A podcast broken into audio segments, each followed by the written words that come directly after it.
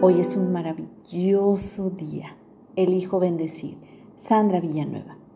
Llenemos nuestro tanque emocional el día de hoy con el lenguaje del amor, recibiendo regalos. Empecemos por definir qué significa para Gary Chapman recibir un regalo. Un regalo es algo que cuando se tiene en la mano se puede decir, wow, él o ella estaban pensando en mí. Para dar un regalo hay que pensar en la otra persona y el regalo mismo es un símbolo de ese pensamiento. Los regalos son símbolos visuales de amor para quienes su lenguaje principal es este. Y si se cree o piensa que dar regalos es algo costoso, mm, la verdad no es así. Hay algunos que incluso no cuestan o cuestan muy poco. Así, como puedes comprar regalos, también puedes hacerlos. Incluso a veces lo que agrada más no es el regalo, sino el detalle. Ver que la otra persona se dio cuenta que estabas necesitando algo. Los regalos no necesitan ser caros. A veces basta con una tarjeta que fue comprada en el supermercado o también que puede hacerla uno mismo usando hojas, marcadores o buscar una en internet e imprimirla. Lo importante es la intención y que se pensó en la persona para darle ese regalo. A la persona cuyo lenguaje de amor principal es recibir regalos, una rosa, un chocolate, una galleta, un café, un detalle, es suficiente. Ahora, si eres de las personas que dicen, no se da regalos, nunca aprendí a escoger regalos, deja de frustrarte. Puedes pedir ayuda amigos, familiares, quienes pueden guiarte o darte ideas.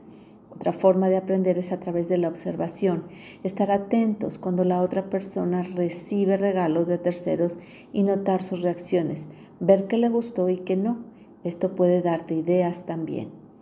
Hay personas que menosprecian el lenguaje del amor de recibir regalos y emiten juicios o críticas injustos. Quizá consideren que una persona con ese lenguaje es materialista, frívola o superficial, pero a menudo no es el caso. Para quienes este lenguaje es el principal, el precio no es lo importante.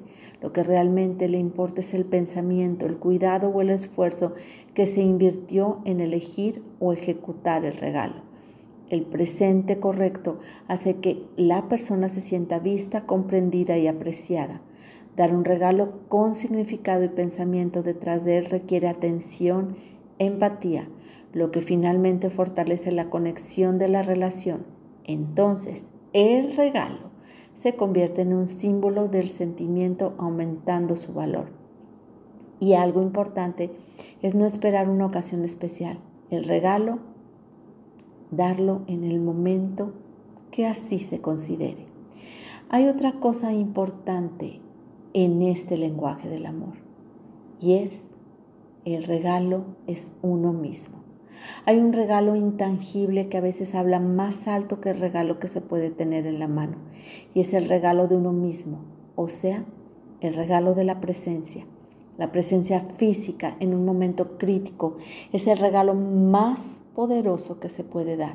Si el lenguaje principal de amor del cónyuge, amigo, familiar es recibir regalos, la presencia es el mejor regalo.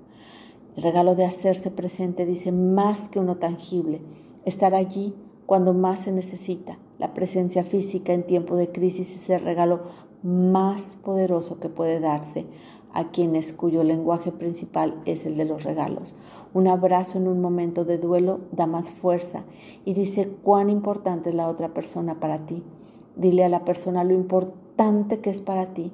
No se debe asumir que la persona conoce ese sentimiento, esa emoción o necesidad. Determina si el lenguaje de los regalos es el lenguaje principal de alguien importante para ti. Pon atención con detalles acorde a tu presupuesto y te lo aseguro, jamás te arrepentirás. Los verdaderos regalos son aquellos que son evidencia visible y tangible del amor se da porque la persona desea expresar amor. Por eso es importante también comunicar lo que queremos a los demás.